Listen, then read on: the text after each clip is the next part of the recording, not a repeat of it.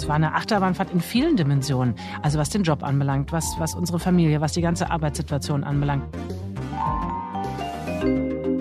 Das war Katrin Suder. Sie war Direktorin bei der Strategieberatung McKinsey, Staatssekretärin im Verteidigungsministerium und sie leitet den Digitalrat der Bundesregierung. Vielleicht habt ihr ihren Namen im Kopf. In diesem Sommer war sie Favoritin für das neu geschaffene IT-Vorstandsressort bei Volkswagen, was dann aber auf den letzten Metern doch noch scheiterte. Ja, auch darüber reden wir heute auf jeden Fall noch genauer, aber nicht nur, denn Katrin war mit ihrer Frau Katja Kraus vor drei Wochen bei uns im Studio zu Gast und auch Katja hat eine wirklich spannende und ich finde auch ziemlich beeindruckende Karriere hingelegt. Zuerst als Profisportlerin, sie war Torhüterin, stand im Tor bei EM und WM-Spielen für die Nationalmannschaft. Später wurde sie dann beim HSV in den Vorstand eines Bundesligavereins berufen, als erste Frau überhaupt. Und seit 2013 ist sie geschäftsführende Gesellschafterin der Sportmarketingagentur Jung von Matsch Sports. So, äh, einiges an Position und Karriereschritten zu merken heute gar nicht so leicht. Puh. Ja, aber genau deswegen haben wir die beiden ja auch eingeladen, denn ähm, wir hatten schon etwas länger ein Thema auf unserem Themenzettel. Und zwar, wie gehen Job und Beziehung zusammen? Muss das eine für das andere immer etwas zurückstecken und leiden?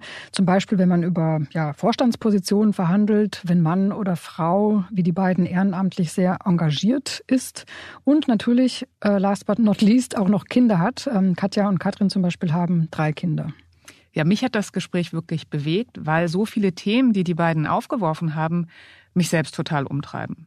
Ja, also mich auch. Wie finden wir denn für alles Platz? Also eine Frage, die ich mir fast täglich stelle. Ah, oder auch, genau. Und manchmal geht es auch schief. Ja. Also Platz für eine erfüllende Karriere, aber natürlich auch vor allen Dingen für ein erfüllendes und auch ein erfülltes Leben. Wann sollten wir Nein sagen? Wann ist wer in der Partnerschaft am Zug, in einer Beziehung, wenn beide sich tatsächlich beruflich auch verwirklichen wollen? Ja, und wie bleibt in so einem vollgepackten Familien- und Berufsleben eigentlich noch Zeit für die Partnerschaft, für die Liebe? Wie übersteht man zusammen Rückschläge, Enttäuschungen? Es geht also irgendwie um die ganz großen Fragen in dieser Folge. Wir sind Antonia Götz, Chefredakteurin des Harvard Business Manager. Und Astrid Meyer, Chefredakteurin Xing. Wir hatten übrigens zum ersten Mal ein Vierergespräch. Und beim Abhören habe ich gemerkt, ja, es wäre sinnvoll gewesen, die Namen anfangs nochmal dazu zu sagen. Also wir lernen noch dazu, entschuldigt das. Zur Orientierung, die erste Frage im Interview beantwortet Katja. Katrin hat die etwas dunklere Stimme, aber ich denke, ihr kommt schnell rein. Viel Spaß. Hallo Katja, hallo ähm, Katrin, wir freuen uns sehr, dass ihr heute hier seid. Es war gar nicht so leicht, einen Platz im Kalender zu finden. Was treibt euch denn gerade so um? Ich dachte, ihr habt es immer abgesagt. Aber ähm, wir sind natürlich beschäftigt mit der Weltenlage, darüber reden wir ja. die ganze Zeit und mit all dem, was sich jetzt ähm, an Veränderungen womöglich andeutet oder, oder auch mit den Beharrungskräften, die das verhindern. Und ähm, das ist etwas, was uns übergeordnet natürlich den ganzen Tag umtreibt und worüber wir in all den Momenten, ähm, in denen der Kalender eine Lücke lässt, reden. Ja, das stimmt. Ich meine, es ist ja auch, glaube ich, unheimlich viel. Jetzt ganz aktuell, am aktuellen Rand haben wir Afghanistan in drei, vier Wochen wird gewählt, dann wird alles nochmal anders. Das, mich treibt ja sowieso immer dieses Digitalisierungsthema um und wie sich die Wirtschaft verändert. Und gerade vorhin habe ich, ähm, hab ich jemand am Telefon erzählt vom Urlaub. Wir waren in Griechenland, wir hatten 41, 42 Grad in der Spitze. Die Feuer waren dort, also jetzt nicht bei uns, wir waren jetzt nicht bedroht, aber es war so halt doch viel näher dran. Und wir hatten einen Erdbeben, Stromausfall und dann sahen wir die Bilder aus, dem, aus, aus Ahrweiler und dann war schon echt so die Frage, was, was passiert hier eigentlich mit dieser Welt gerade? Ihr habt ja beide schon viele Erfolge gefeiert. Ähm, ihr habt inzwischen sogar eine Beratungsfirma zusammen. Würdet ihr euch denn so geläufig als, als Power Couple bezeichnen? Mir klingt das, den Gesichtsausdruck nicht ja, sehen mir klingt gerade. das immer allzu sehr so nach Aerobic und äh, das ist irgendwie so ein bisschen, so ein bisschen aus der Zeit Aerobic, glaube ich. Ich weiß nicht, macht noch jemand Aerobic? Keine Ahnung. Aber das heißt jetzt CrossFit. Okay. CrossFit. Ähm, ja, ich finde die Zuschreibung, ähm, Zuschreibungen finden ja in aller Regel von außen statt. Man definiert sich ja nicht ja. selbst in einer Weise. Aber also wenn man so unseren Alltag anschaut, dann weiß ich, ähm, würde ich das tatsächlich eher als äh, geordnetes Chaos oder der Versuch, das Chaos zu ordnen, beschreiben, denn als Power Couple. Also ihr seid kein total stringentes Power Couple, was alles durch Timeboxing macht, nehme ich mit, oder? Doch, so gehen wir immer ran. Aber es ist, Planung also wie spät ist, ist es jetzt? nichts. Also heute ist das wahrscheinlich der Plan schon mehrfach verworfen. Mhm. Ihr habt ja selber angesprochen, dass die Welt gerade im Umbruch ist, dass sich sehr vieles ähm, verändert und tatsächlich Power Couple ist so ein Begriff, glaube ich, noch aus dem letzten Jahrzehnt. Das stand halt für etwas, ähm, für Erfolg. Ähm, was wäre denn für euch in eurer Situation ein, ein stimmigerer Begriff? ich tue mir so ein bisschen schwer ja, mit den Zuschreibungen, weil wir einfach so, weil es sich auch immer bewegt. Also ich finde, wir sind echt auch vieles zugleich. Wir haben eine Beziehungsdimension, wir haben eine, wo wir zusammen arbeiten, wir haben drei Kinder, das heißt, da kommt die, die Mutterrolle kommt dazu, dann gibt es irgendwie einzelne Sachen, die wir machen und dadurch ist es alles sehr unterschiedlich. Und in den Rollen herrscht mal mehr, mal weniger Chaos, mal mehr, mal weniger Erfolg, mal mehr, mal weniger Scheitern. So.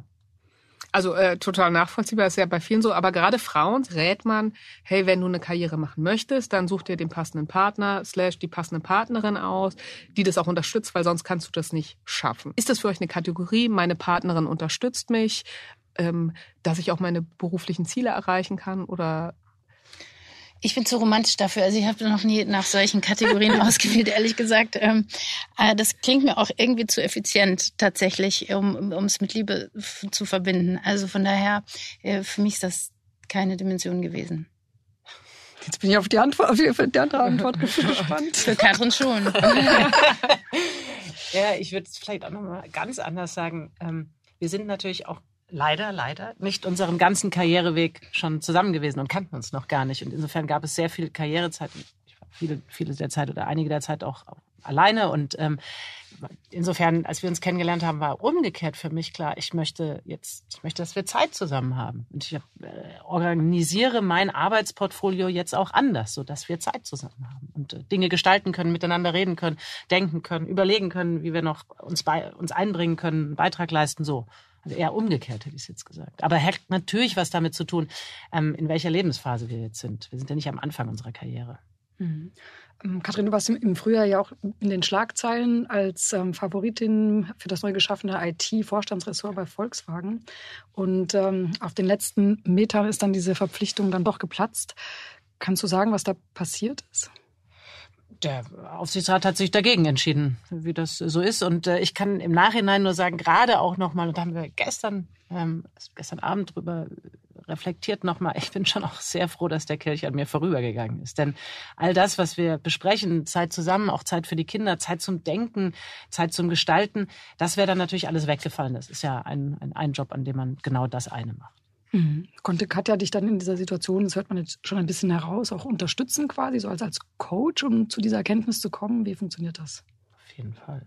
Mein bester Coach.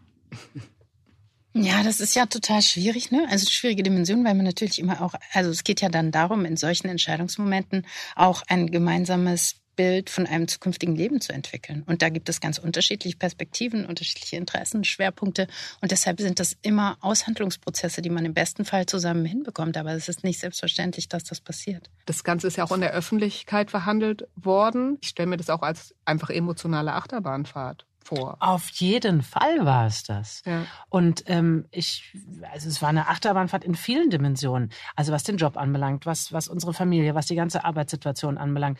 Und ähm, ich habe es ja auch öffentlich gesagt, ja, ich hätte es gemacht, weil ich finde, dass das eine Stelle ist, wo Digitalisierung elementar notwendig ist, aufzuzeigen, dass diese digitale Transformation, in der wir mittendrin sind, dass die funktioniert. Und ich hätte gern einen Beitrag geleistet. Volkswagen ist nicht nur eines der größten Companies, ist ja auch noch der Staat ist daran beteiligt. Da hängt die ganze Zulieferindustrie dran. Im Grunde unsere Volkswirtschaft ist Volkswagen heißt es ja auch.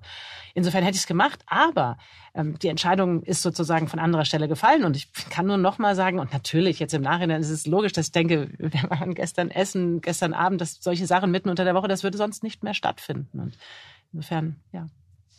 Ich meine, es ist ja für jede Familie immer so ein Balanceprozess. Katja, du bist ja gerade ähm, dann eben Thema DFB, ähm, da auch in der Gruppe sehr aktiv, wo es eben darum geht, auch eine Frauenquote in Verbänden einzuführen. Könntest du dir denn vorstellen, DFB-Präsidentin zu werden?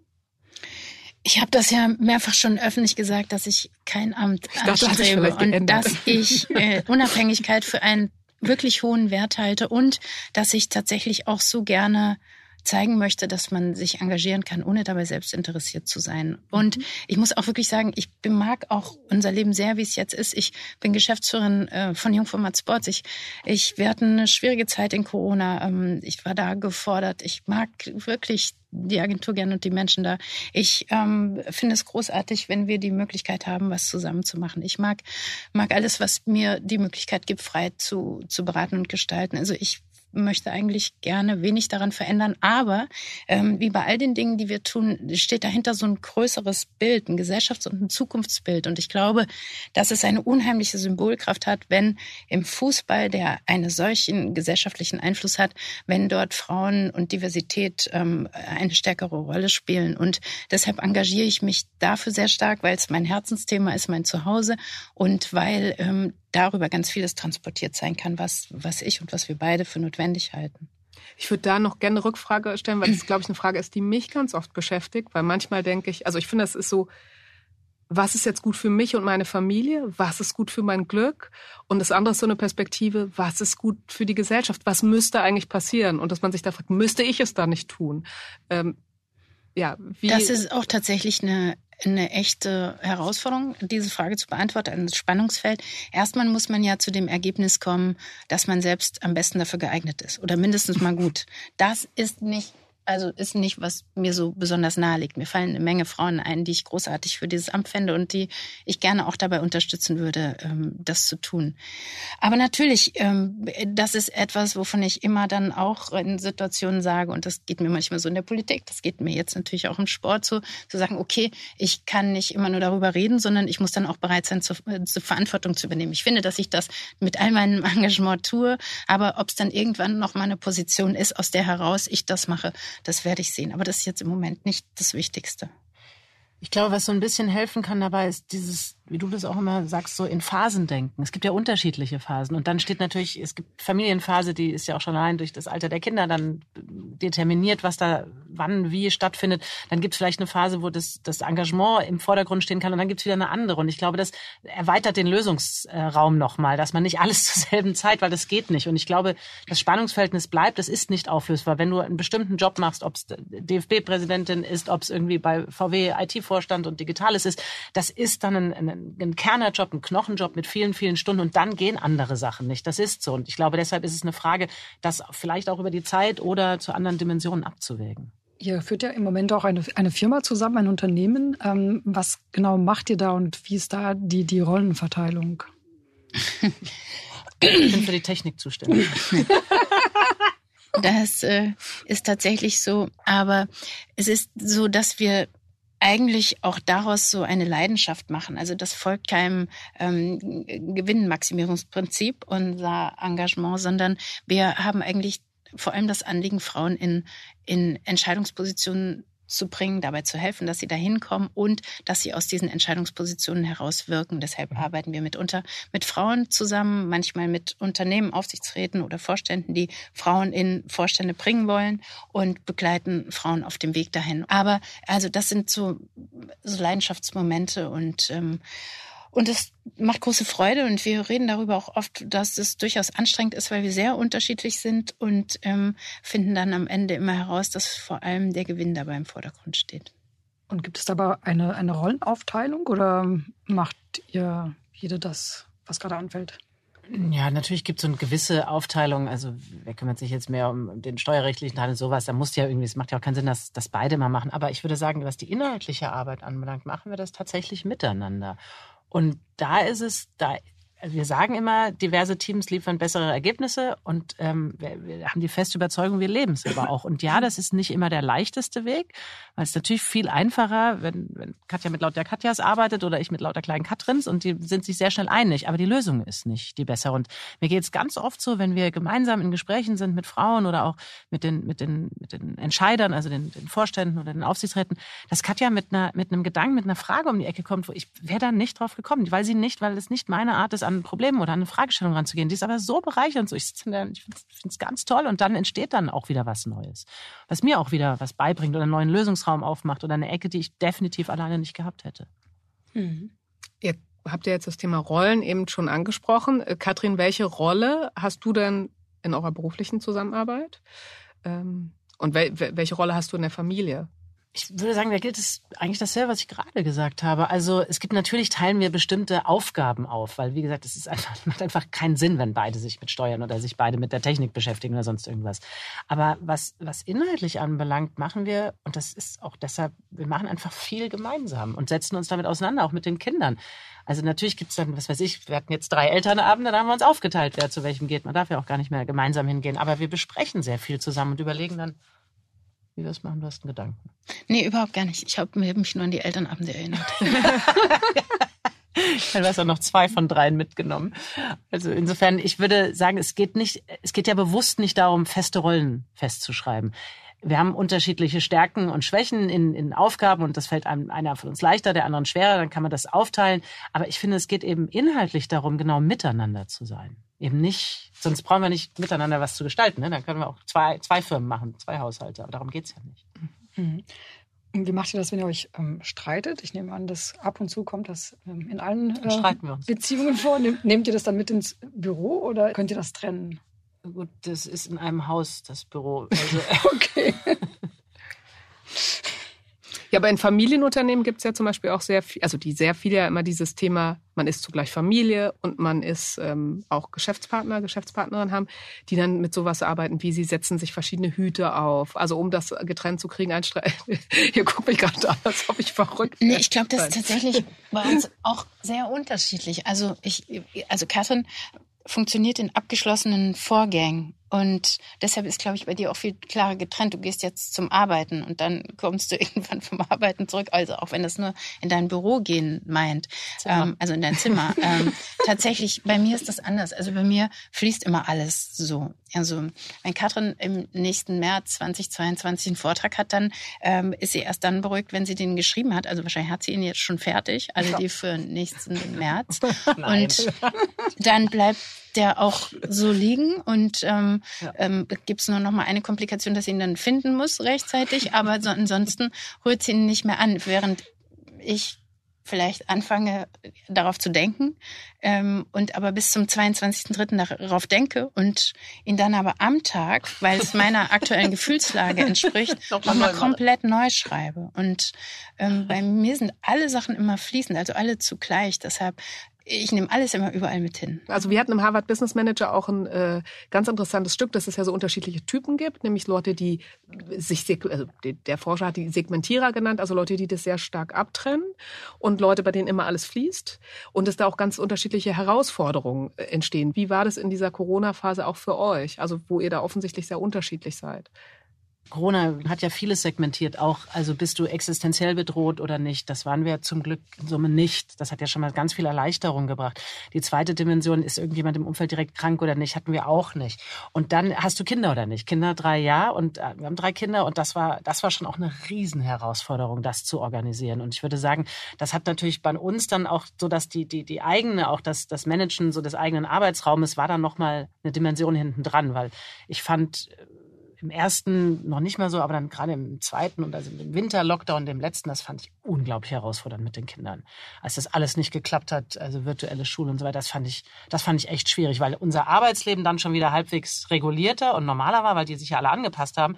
Aber das, das, das, also das Bildungschaos und das Betreuungschaos, das war riesig. Mhm. Das fand ich echt schwer. Wir haben jetzt schon viel über, über Rollenbilder und über Rollenverständnisse gesprochen. Und ich finde auch, also Corona hat gerade das ähm, an die Oberfläche gespült, dass zum Teil Familien, dass Kinder, dass ähm, alte Menschen, die im Pflegeheim wohnen, nicht wirklich berücksichtigt wurden im Sinne von, sie brauchen ja mehr als nur gesund zu bleiben. Ne? Ähm, hat das auch was mit der Art und Weise zu tun, wie Macht in Deutschland auch verteilt ist? Weil wenn man ehrlich ist, in den ganzen Kommissionen, auch in der Leopoldina, ähm, wenn man nachgelesen hat, waren der, der Großteil der Entscheidungsträger waren am Ende ja dann doch wieder männlich, die vermutlich dann auch älter sind und ein anderes Rollenbild vielleicht ähm, repräsentieren als das, was ihr wahrscheinlich auch zu Hause vorliebt und so wie ihr es jetzt hier auch gerade ähm, ja, diskutiert. Auf jeden Fall. Also die Diversität ist auch in der Politik noch nicht eingezogen. Im Gegenteil, also in den Parlamenten ist es ist ja die Anzahl von Frauen rückläufig. Also äh, dann kommt das große Phänomen Social Media und Hass und das ja sehr viel stärker gegen Politikerinnen widmet als gegen Politiker. Das heißt, da sitzen wir auf einem Phänomen, dass die Diversität und die, auch die Frauen äh, einfach abnehmen. Und das andere ist, dass zweite Dimension von Diversität ist ja auch Alter. Also Erfolg, also Politikerinnen, Politiker, die Minister oder sonstigen Positionen sind, sind tendenziell sehr viel älter und haben dann entweder erwachsene Kinder oder etliche haben auch gar keine Kinder, etliche der Entscheider haben gar keine Kinder. Das heißt, dass auch das ist einfach nicht repräsentiert und das ist ein Problem, weil also natürlich hatten, haben wir den Anspruch, dass, dass unsere Politikerinnen und Politiker uns repräsentieren, egal ob sie es aus der Identität her können oder aus dem politischen Auftrag. Aber natürlich hilft da unterschiedliche Stimmen und Zusammensetzungen. Und ja, ich finde, es, das Schul- und Bildungsthema war immer da, aber es war halt dann immer Ländersache. Es wird ja immer, und weil es eben Ländersache ist, hat sich der Bund da im Wesentlichen nicht gekümmert. Das ist einfach, ich finde, nicht gut gelaufen. Mhm. Ähm, Jutta Almending hat ja gesagt, dass Corona eigentlich auch zu einer Retraditionalisierung geführt hat, ja, also dass Frauen wieder eher so ähm, die Care-Arbeit und das Homeschooling und alles andere noch Homeoffice übernommen haben, während Männer zum Teil ja dann doch äh, sich um den Job gekümmert haben. Habt ihr die Befürchtung auch? Und wenn ja, wie, wie können wir denn jetzt ja wahrscheinlich auch gegensteuern? Wir müssen sowieso gegensteuern. Also es gibt äh, so viele, so viele Dimensionen, in denen Veränderung einfach so zwingend notwendig ist. Also wir haben eine riesige Veränderungsnotwendigkeit, wir haben eine sehr geringe Veränderungsbereitschaft und wir haben auch vor allem eine geringe Veränderungskompetenz. Und es ist so wesentlich. Also deshalb ist dieses Thema Frauen in Führung für uns so wichtig, weil, weil natürlich Frauen insbesondere Systeme verändern. Sie haben sie nicht geschaffen. Und deshalb finde ich auch diese, diese DFB-Frage, die du vorhin gestellt hast, nochmal nochmal so wichtig, eine Sache, die mich darin umtreibt, ist, dass ich einfach glaube, wir brauchen viel mehr Frauen, die sagen, ja, ich will das, weil ich es kann, weil wir es immer noch nicht gelernt haben, weil wir die Reflexe sehen jetzt auch im politischen Umfeld, was passiert, wenn eine Frau sagt, ich will das werden. Das mhm. ist noch nicht gelernt. Und dann gibt es ganz viele Ablehnungsreflexe. Und deshalb ist es wichtig, das auch zu reklamieren. Aber, aber das ist ja die Basis unseres Engagements. Wir sagen, wir brauchen Frauen in Führung, weil wir glauben, wir brauchen andere Kompetenzen. Und es braucht eine andere Form von Führung, eine andere Bereitschaft zur Kooperation um die Dinge hin, nach vorne hin positiv zu entwickeln. Und ähm, also ich finde, da kommen ja auch so Themen wie Jobsharing ins Spiel, weil eben dieses Spannungsfeld, mhm. was er da aufmacht, das eben nicht einfach aufgeben zu wollen. Ja. Ähm, also wie diskutiert ihr das auch mit den Frauen, die ihr da coacht? Welche Möglichkeiten seht ihr da? Ähm, um es Menschen auch zu ermöglichen, die sagen, ich bin bereit, Verantwortung zu übernehmen, aber ich bin nicht bereit, mein ganzes Leben ja. aufzugeben für ein Unternehmen. Ich glaube, es ist auch die Frage, was ist stimmig? Wir hatten gerade eine ganz schöne Erfahrung mit einer mhm. Frau, mit der wir gearbeitet haben, die eine halbe Million ähm, Budget verantwortete, Umsatz verantwortete und, ähm, und aber so ein paar Themen ausgetragen hat in der Frage, wo will ich eigentlich weiterhin, so ein bisschen zerrissen gewesen ist. Und, und wir haben ein paar Gespräche geführt und, und womöglich ein bisschen helfen können bei der Verortung, ähm, in dem die Frage war, warum muss das eigentlich immer linear weiter verlaufen? Ähm, warum warum geht es nicht einfach darum zu schauen, was sind die Parameter, die mir eigentlich wichtig sind, damit es mir in meinem Leben gut geht? Ähm, was will ich erfüllt haben? Und dann ist das vielleicht, also da muss man die Dimension verändern und die Gewichtung. Und ähm, das ist gerade eine ganz schöne Erfahrung, weil mhm. sie eine deutlich kleinere Aufgabe mit deutlich, deutlich besseren Rahmenbedingungen jetzt ergriffen hat, die aber die Lebenszufriedenheit ja. radikal erhöhen. Um auf, nochmal auf das Jobsharing zurückzukommen, ich glaube, das ist auch so ein wesentlicher Paradigmenwechsel oder so ein, so, so ein Brechen mit diesen, mit diesen Überzeugungen, die eigentlich noch vorherrschen, dass man Verantwortung oder Macht nicht teilen kann. Das ist einfach Humbug, weil umgekehrt sagen wir es ja übrigens mit Eltern auch immer. Ne? Also das sind ja auch zumindest in vielen Fällen zwei. Und ähm, natürlich wäre es sinnvoll, man würde solche großen Aufgaben auf zwei Schultern geben. Warum denn nicht? Und dass es geht, ist inzwischen hinreichend nachgewiesen. Ich glaube, das ist nur noch, also gibt es noch ein paar rechtliche Sachen, die man klären muss, aber das ist in meinen Augen alles lösbar. Und wenn wir dann hören, ja, das geht nicht, weil es, was weiß ich, das Grundgesetz nicht vorsieht. Ja, also das Grundgesetz ist ja unser, das haben wir ja gemacht. Und genauso wie die, wir haben vorhin über Föderalismus gesprochen, sind viele Regeln und Gesetze und Ordnungssysteme in unserem Land und unseren Köpfen entstanden, die zu einer anderen Zeit passen oder in einer anderen Zeit entstanden sind. Und ich glaube, dieses, dieses, dieses Teilen von Verantwortung, das wäre wirklich hilfreich, um mehr Leute auch, die es können und die wir brauchen, in Positionen zu bringen, die aber auch zu Recht sagen, ich tue mir das einfach nicht an Die Einordnung erfolgt aber nach einem wirklich auch tradierten Machtprinzip. Ja. Also man assoziiert einfach, wenn zwei Menschen gemeinsam in Verantwortung sind, dann gibt es immer Auseinandersetzung, Wettbewerb, Eitelkeit. Das ist aber keine moderne Herangehensweise mehr. Also ich hätte sehr, sehr gerne Annalena Baerbock und Robert Habeck zusammen im Kanzleramt gesehen, weil ich sie großartig finde in der Kombination. Und, ähm, und das ist aber noch nicht vorgesehen und das ist bedauerlich, weil wir auf der einen Seite wollen, dass Politiker menschlich sind, dass sie nahbar sind, dass sie verstehen, was ansonsten ähm, im Leben wichtig ist. Aber wie sollen sie es machen, wenn sie äh, 24, genau, wenn sie 24 Stunden am Tag in ihrer Funktion sind? Wie sollen sie das Leben spüren? Ähm, wann sollen sie mal ein Buch lesen? Wie sollen sie reflektieren über ihre eigene Rolle und das, was in der Welt passiert? Das funktioniert so nicht mehr. Wenn man sich gerade in der, in der Wirtschaft umschaut, muss man, glaube ich, aber feststellen, dass ähm, gerade Co-CEO-Rollen immer auf einen Streit hinauslaufen. Also jüngstes Beispiel SAP. Und in ganz vielen Fällen, wenn es dann sogar noch Mann und Frau waren, zieht auch die Frau den kürzeren.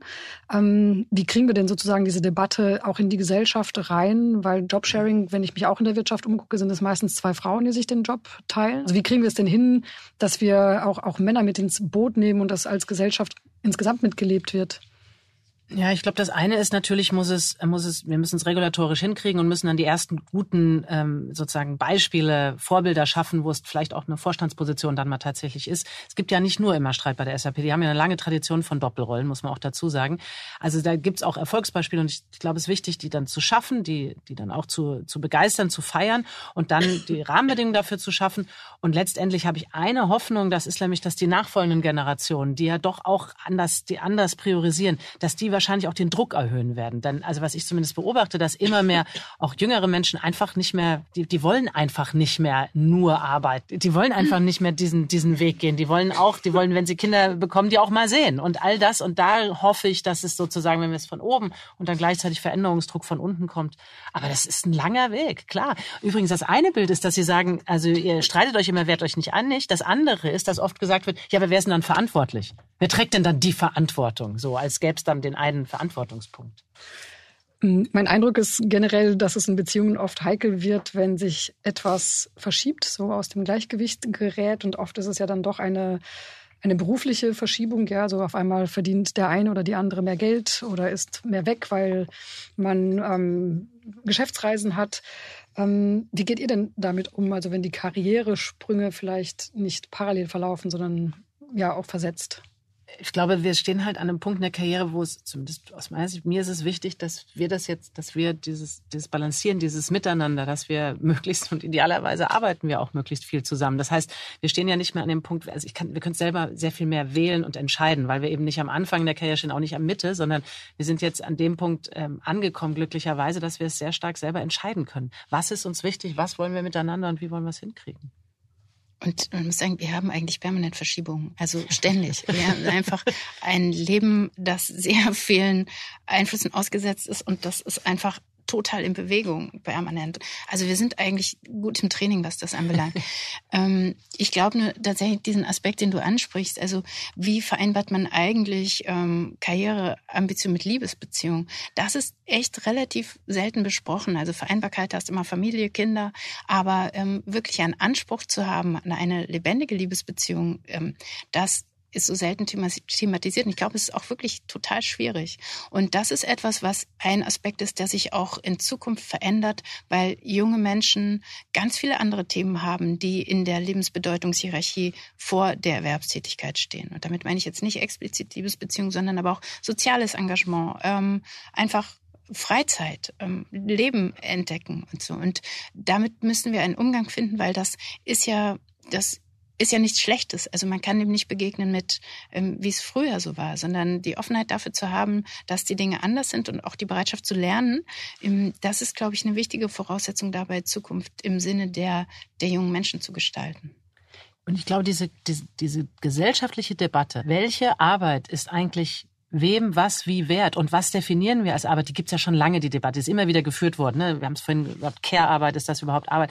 Aber durch die Veränderungsdruck, durch die Automatisierung von vielen Prozessen, und da stehen wir erst am Anfang, das wird ja jetzt irgendwann richtig losgehen, dass, dass durch künstliche Intelligenz zig Prozesse automatisiert werden. Und zwar über alle Berufe hinweg. Und dann wird die Frage sein, was ist uns eigentlich welche Arbeit wert und was macht die menschliche Arbeit so besonders? Das ist ja die, die auf Mitgefühl, auf Gefühl basiert. Deshalb sind wir dann bei Care-Arbeit, bei Ausbildungsarbeit, bei Schule und so weiter. Und dann wird es die kreative und innovative sein. Und dafür brauchen wir auch Menschen, die das noch können. Und bestimmte repetitive Aufgaben werden alle wegfallen. Und ich glaube, diese Diskussion, die wird ja, die ist durch Corona, vor Corona war die noch da, die ist jetzt ganz weggefallen oder reloaded worden. Und ich glaube, wir müssen unbedingt da auch wieder hinkommen, uns wirklich darüber Gedanken zu machen. Das ist ja das, was wir immer diskutieren. Ist es nicht vielleicht sogar die Aufgabe von Unternehmen, ihren Mitarbeiter mal ein Jahr freizustellen, damit die sich engagieren, damit die Politik machen können oder damit sie sich um Umweltschutz, weil wir müssen ja irgendwie überlegen, das ist ja wichtig, ist ja ein gesellschaftlicher Wert. Und da glaube ich, die Debatte, die fehlt mir gerade so ein bisschen, die auch so ein bisschen nach vorne guckt. Mhm. Ich, ich finde aber auch sehr interessant, was, was, was du gesagt hast, Katja, dass über die Liebesbeziehungen oder über ein, eine geglückte Liebesbeziehung gesellschaftlich sehr wenig oder fast gar nicht mhm. diskutiert wird. Andererseits aber über gelungene Karrieren rauf und ja. runter.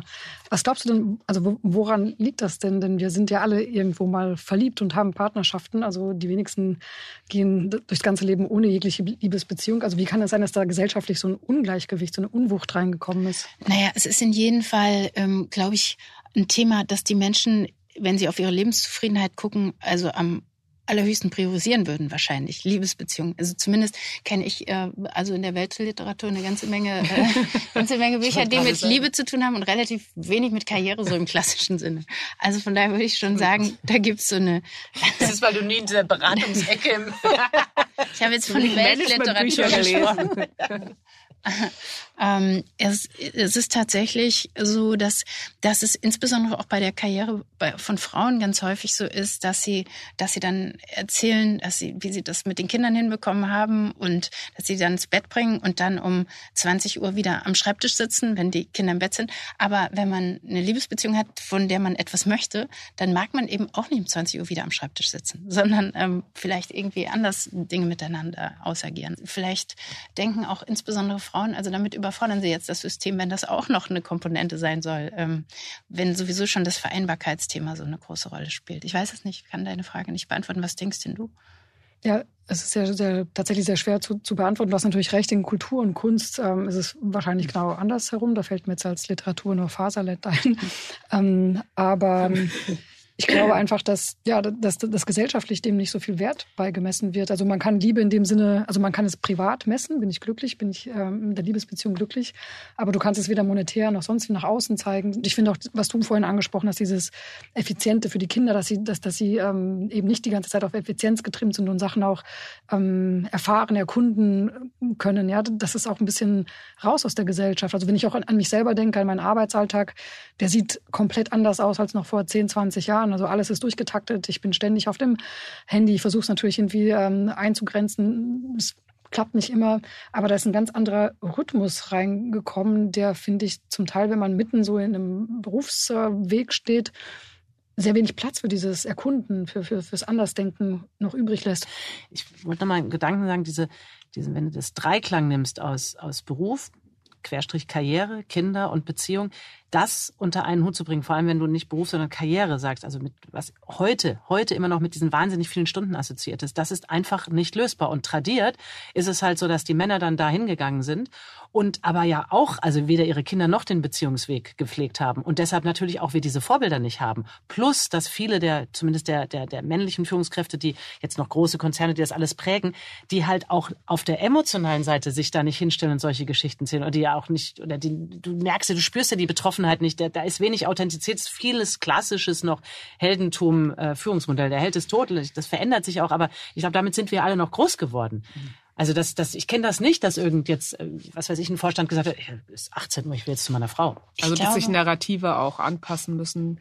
Äh, und ich finde, das ist ein wichtiger Punkt, selbst wenn man das kognitiv begriffen hat, ähm, diese Fragen, bist du eine gute Mutter? Ist es okay, wenn du die Einzige bist, die mal wieder keine Stulle dabei hat? Aber weil die, die Bewertungsdimension so, so groß ist. Und ich glaube tatsächlich, dass das auch, zum, auch mit den Kindern und dem Erkunden etwas zu tun hat, weil wir leben ja in so einer totalen Feedback- und Vermessungskultur. Also der Antrieb, etwas etwas zu tun ist, eine Resonanz zu bekommen oder die sogar quantitativ zu erfahren. Also ich bin übrigens ganz froh, habe ich dir noch gar nicht gesagt, dass du mir jetzt morgens wieder sagst, wie du geschlafen hast, ohne deine Uhr zu befragen, ähm, wie du geschlafen hast, sondern das aus deinem Gefühl heraus also zu artikulieren. Ich gucke vorher heimlich drauf.